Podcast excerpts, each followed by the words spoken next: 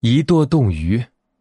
寒冷的冬天，北风不停的怒吼着，大雪纷纷扬扬的飘落下来。大路旁的一座房子里，北极熊一家正围在餐桌旁喝着滚烫的鱼汤。砰砰砰的，传来急促的敲门声。北极熊先生打开门，看见门外站着一只瑟瑟发抖的狐狸。快进来，喝口鲜鱼汤暖暖身子。北极熊先生热情的打招呼。可是我怎么能白白喝你们的鱼汤呢？狐狸舔了舔嘴唇。我们正想找人帮忙呢，你能帮我们把鱼舵从厨房搬到储藏室吗？北极熊夫人急忙插话：“能。”狐狸一阵惊喜，跟着北极熊夫人把鱼舵搬进储藏室。来，喝碗热汤，尝尝我做的烤鱼。北极熊先生端着一碗热汤，拿着香喷喷的烤鱼，看着打着饱嗝消失在风雪中的狐狸，北极熊先生满意的笑了。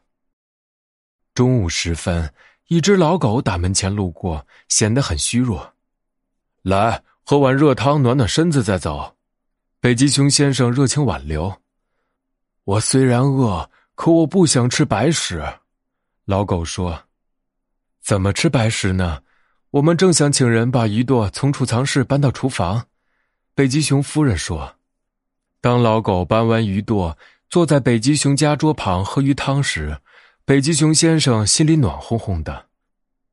看着老狗大步流星的踏进风雪中，北极熊先生心里无比舒畅。”大路上不时有人路过，他们中的许多人把北极熊先生的鱼舵从储藏室搬到厨房，从厨房搬到储藏室，然后坐到桌旁喝着鱼汤，就着烤的焦黄的烤鱼，一个个拍着鼓鼓的肚皮走了。